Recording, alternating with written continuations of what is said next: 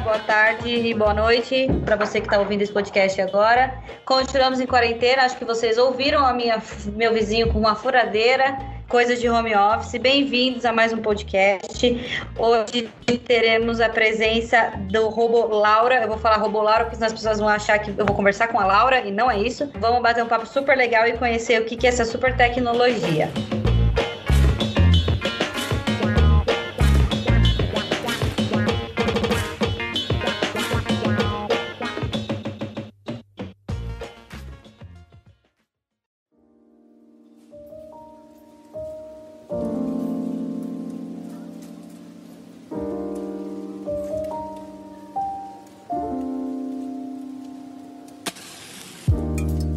Sejam muito bem-vindos, Jaque, Christian, founder e co-founder do Robô Laura. Muito obrigado por ter aceitado o nosso convite também. Prazer é nosso, obrigado aí pelo convite. Obrigado, Carol. Obrigado, é sempre um prazer poder conversar com vocês. Hoje a gente está um trio aqui, então a gente vai criar uma dinâmica bacana nesse bate-papo. E acho que para começar, a pergunta que mais me encanta de falar de Robô Laura é, o propósito de Robô Laura. Eu queria que vocês contassem um pouquinho por que Laura, por que que nasce essa ideia, como que esse, esse, esse vocês dois se encontraram para que tudo isso acontecesse.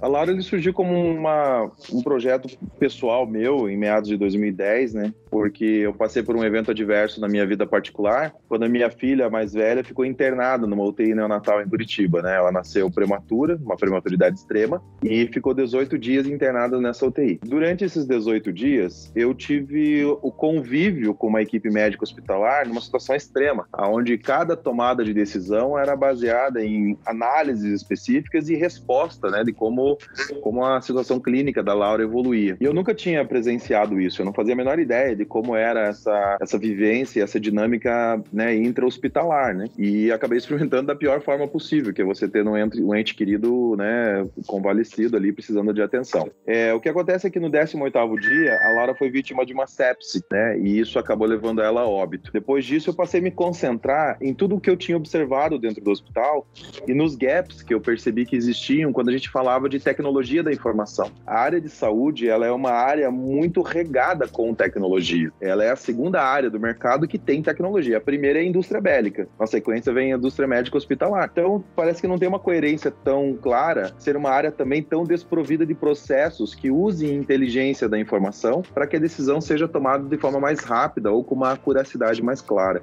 É, olhando para isso, eu comecei a estudar quais eram os gaps, o porquê eles existiam é, e também como que eu poderia contribuir de alguma forma, já que eu era, sempre fui um construtor de tecnologia, sempre um construtor de solução. E comecei a trabalhar nisso, primeiro estudando, entendendo e vendo as oportunidades, passei a desenvolver o que hoje é a plataforma do Robô Laura, né? Em meados de 2015, eu tinha feito um teste com um protótipo completamente vamos dizer assim, simples, sem, nenhuma, sem nenhum critério de, de qualidade ou segurança, era apenas para poder testar, para poder validar a ideia. Deu certo, consegui uma parceria com alguns hospitais, entre eles o Hospital Nossa Senhora das Graças, para nós evoluirmos esse protótipo para um produto validado, consolidado. Foi nesse momento que eu conheci o Cris. O Cris estava num momento também que ele estava retornando para o Brasil, queria se envolver num projeto que tivesse um impacto social significativo, e o Cris me ajudou nesse projeto, e o Cris foi o responsável em levar levar os primeiros algoritmos, a primeira ideia, para o estado da arte. Passaram-se alguns anos, basicamente nós podemos falar três, quase quatro anos, que hoje o Robô Laura está em operação, desde que nós que implantamos. Que a gente pode falar que é, é, muito pouco, né? Porque é muita coisa que é acontece é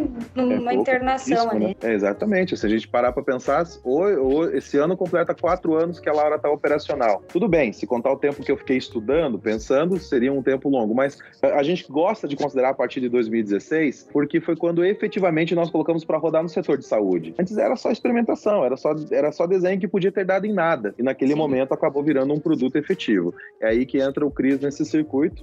Eu acho que o Cris pode dar continuidade no, no, no, no storytelling. É, eu comecei a conhecer a área de saúde mais a fundo justamente quando eu conheci essa história do Jack. Na verdade, o Jack se lembra bem, ah, quando a gente se conheceu, eu estava num projeto, na verdade, também ligado no impacto social, mas mais conectado, na verdade, com o setor de agricultura. Então, ah, eu tinha um bem parecido, assim, né? parecido. inclusive. Mas usando inteligência artificial também. Então, nesse caso, eu usava inteligência artificial para identificar o risco nas plantações e poder alertar os agricultores sobre uh, possíveis alternativas, tratamentos diferentes para as plantas, né? Porque isso é muito comum e eh, geralmente muitos recursos são perdidos e muita comida é perdida com isso. E a gente sabe até que em 2050 a gente vai ter um grande problema se a gente não conseguir tornar a agricultura mais eficiente. Mas foi aí em 2016 que eu conheci um pouco mais essa área de saúde e conheci um pouco mais até a história da Laura. E aí a gente se aprofundou. Eu nem sabia, na verdade, o que era sepse antes de conhecer o Jaque. Eu conheci, eu soube o problema de sepse e, e, pesquisando mais a fundo a gente identificou que esse não era um problema que aconteceu esporadicamente aqui em um hospital em Curitiba. E também não é um problema brasileiro, não é um problema tupiniquim. É um problema em vários hospitais no mundo inteiro. A gente teve a oportunidade de visitar hospitais nos Estados Unidos, na França, na Alemanha, em vários países. E esse é um problema que acontece. Vários hospitais têm esse tipo de problema. Então, a gente usou da inteligência artificial para que a gente pudesse disponibilizar para a equipe médica, para a equipe assistencial, uma tecnologia de alto impacto, uma tecnologia de alta eficiência que pode ser usada por esses profissionais para identificar os casos de risco de maneira antecipada. Eu gosto muito de citar o caso da aviação, a aviação é uma indústria que tem muitos processos, então antes de decolar, o piloto segue inúmeros processos, inúmeras, uh, inúmeras alternativas para verificar se tudo está certo, se tudo está correto, justamente porque ele tem uma responsabilidade muito grande com as vidas das pessoas que estão naquele avião, que estão naquela aeronave. A saúde ela é tão importante nesse sentido. Então a gente também deve ter e temos processos estabelecidos para a saúde. O grande problema é que se há dificuldade para acompanhar esses processos. Então grande parte Sim. desses processos não são digitais, então eles estão desorganizados. E foi aí que a gente trouxe a Laura, justamente para poder auxiliar esses profissionais, auxiliar a área médica, auxiliar a área hospitalar a ter esses processos mais bem organizados. É, é, é, muito incrível, né? Porque o Jaque pegou uma dor latente que eu acho que ele só conheceu esse, esse, esse cenário porque ele realmente passou por isso, que é, é o que o Christian falou.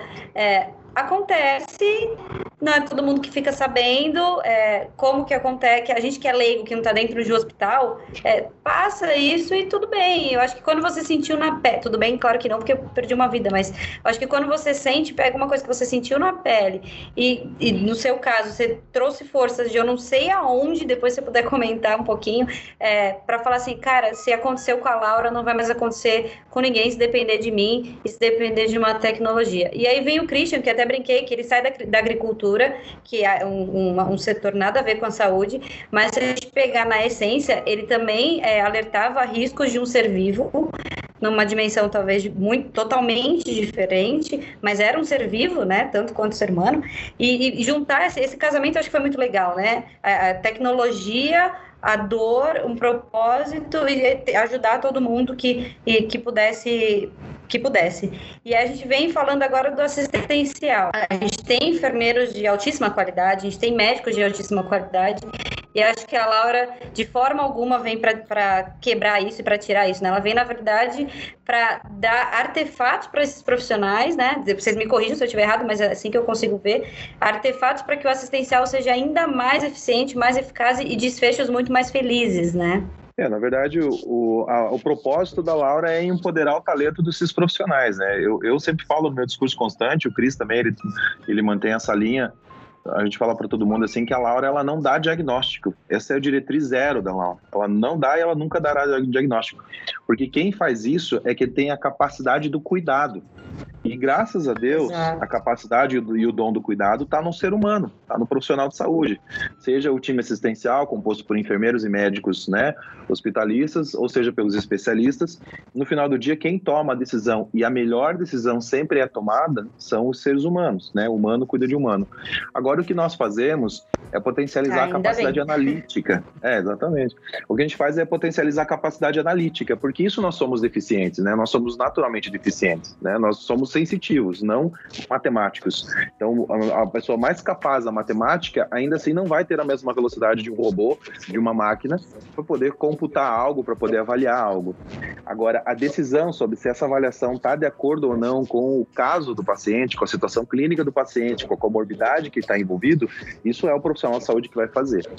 Com relação a, a unir isso, eu acho que esses tempos nós estávamos conversando, eu e o Cris, sobre isso, eu acho que tem um grande fator muito legal. Assim, eu e o Cris nós fizemos uma viagem muito valiosa para Israel, para fazer um levantamento tecnológico e de oportunidades.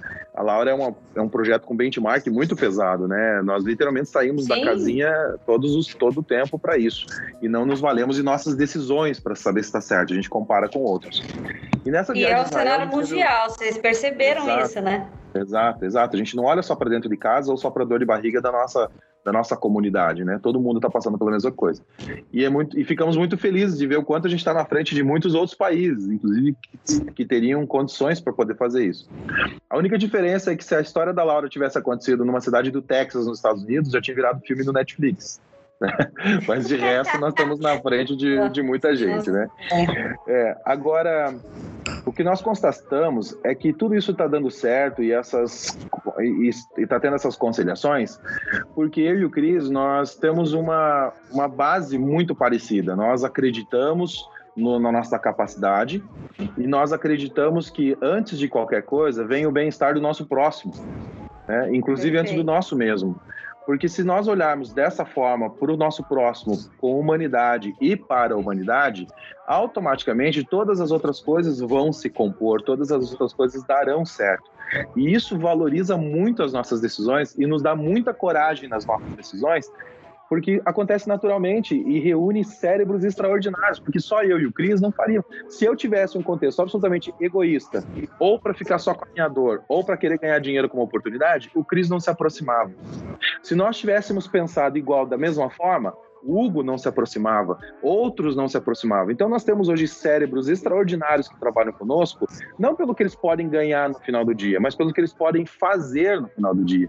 E isso é muito gratificante e talvez esse seja o grande e significativo diferencial desse projeto, desse produto. Que é quando a gente veio falar de propósito mesmo, na essência, né, já que não é, não é meu propósito de vida foi uma lição, foi uma lição dolorosa, mas e não é ganhar dinheiro com isso, né? É mudar o cenário que a gente vive hoje, trazer um conforto para outras famílias. Enfim, eu acho que é bem nessa linha mesmo. Já, eu, Christian, se quiser complementar a fala do Jack, fica à vontade. É, o mais legal é que pegando esse nosso ideal e essa nossa maneira de usar a tecnologia para poder ajudar os hospitais, poder ajudar os centros de saúde, na verdade é um ideal mesmo. Eu me juntei com o Jack nesse ideal Hoje várias pessoas se juntam nesse ideal também. Hoje na Laura a gente tem quase 40 pessoas, então a gente já cresceu bastante. Então são quase 40 pessoas que estão ali diariamente trabalhando para um propósito, tem um propósito bem definido, um propósito bem claro. Quando você trabalha com um objetivo claro, com um objetivo definido e você sabe qual é o benefício que isso pode gerar, isso tem algo tem um impacto que é muito grande. Então, nós fazemos isso com a Laura e todas as pessoas que trabalham com a gente também têm essa mesma perspectiva, têm esse mesmo propósito. Então, isso é algo que contribui bastante. Acho que aí também entra um desafio, né? É um desafio, claro. Acho que isso é um desafio também, né? É ter outras pessoas é o mesmo propósito que você, assim, e, e com, não é comprar essa ideia, mas vestir a mesma camisa na essência. Eu acho que também não foi fácil chegar em 40 mentes brilhantes dentro do Robô Laura hoje, né? Não, e todos eles são muito engajados em fazer a coisa acontecer, defendem a Laura, defendem o propósito, defendem a metodologia, e essas 40 pessoas trazem mais várias outras centenas de pessoas que nos apoiam, né, através de redes sociais, que nos apoiam através de várias maneiras e estão sempre nos acompanhando. Então, isso tem uma importância muito grande para a gente. E como o Jaque falou, a Laura ela não dá diagnóstico, ela não, não substitui o profissional, o profissional médico, ela também não substitui o profissional de enfermagem, ela na verdade dá um suporte à decisão. Ela ajuda a equipe assistencial a poder identificar quais são os processos falhos, a identificar quais são aqueles pacientes que devem ter algum tipo de intervenção, devem ter algum tipo de cuidado, e ela mostra isso para a equipe assistencial, mostra isso para a equipe médica. E o, o mais legal de tudo isso é que essa mesma ideia, essa mesma metodologia, de identificar o risco de maneira antecipada, ela é transferida para todos os nossos produtos.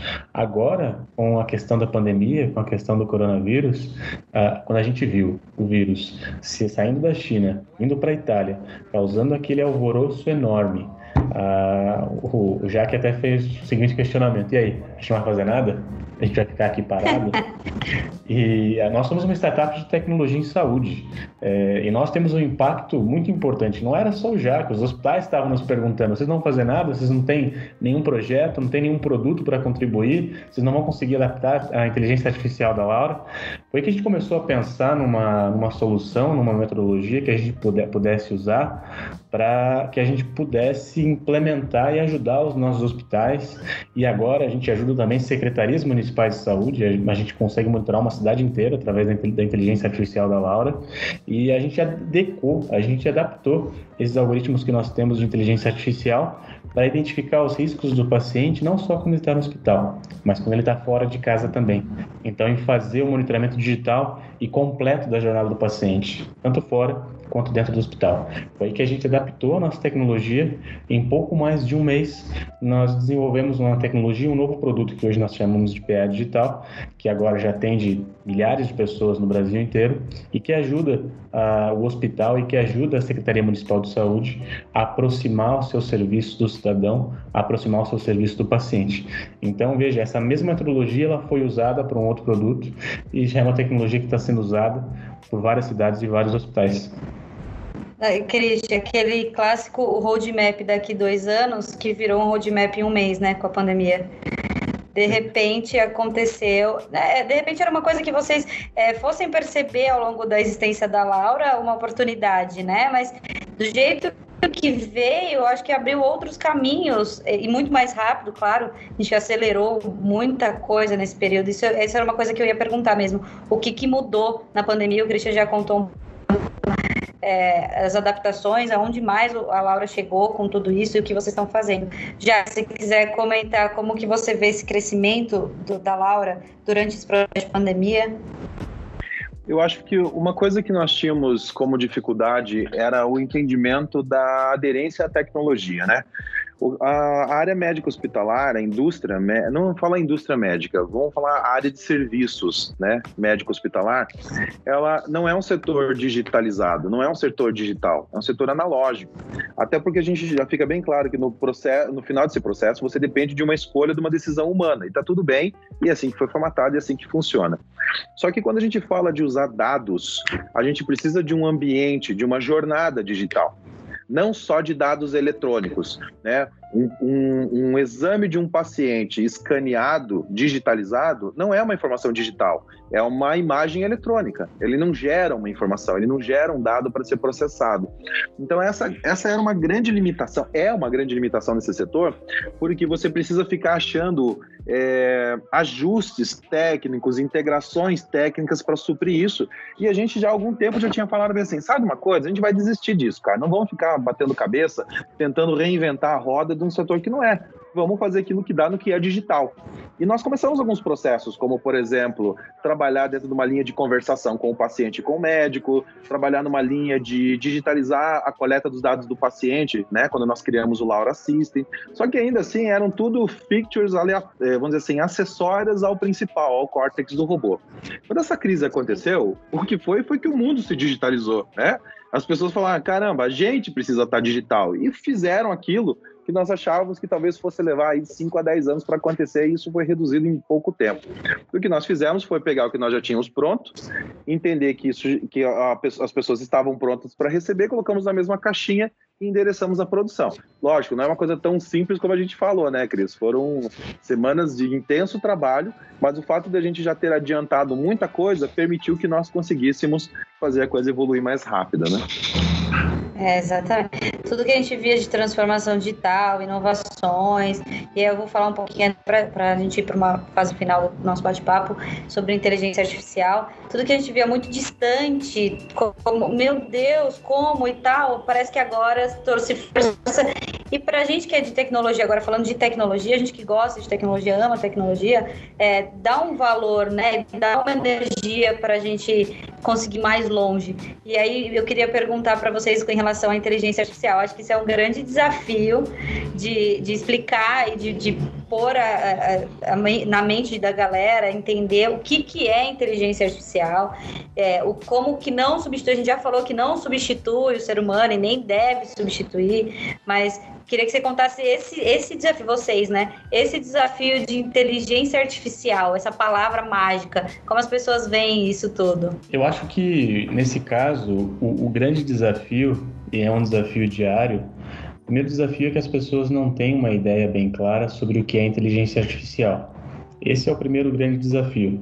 Então, o trabalho da Laura, na verdade, o primeiro trabalho é o trabalho até de capacitação do mercado. Porque toda vez que a gente vai conversar com o hospital, uh, cada oportunidade, cada reunião, cada e-mail também faz parte de uma capacitação em que a gente mostra o que é inteligência artificial, o que não é inteligência artificial e o que é tecnologia, o que é digitalização. Uma coisa que a gente sempre bate muito é que a tecnologia ela tem que contribuir, ela tem que ajudar. Ela não pode ser mais uma coisa, ela não pode ser mais um processo, ela não pode ser mais uma atividade, mais uma tarefa.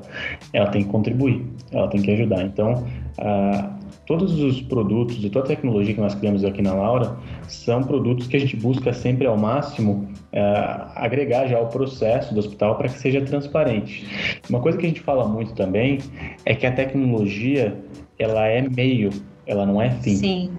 Então ela é ferramenta. Eu sempre uso o exemplo que se você quer, por exemplo, se você quer passar para o outro lado do rio, você pode usar a ponte, que vai ser muito mais fácil, né? Então, nesse caso, a ponte ela pode ser a ferramenta, ela pode ser a tecnologia. Agora, se você não quiser usar a ponte, você pode nadar o rio, você pode dar uma volta, você pode pular, vai ser bem mais difícil. Você talvez até chegue ao outro lado. Isso é, você talvez até cumpra a sua tarefa, mas vai ser muito mais difícil. Então, a tecnologia é uma ferramenta. Ela pode ser usada, ela pode não ser usada.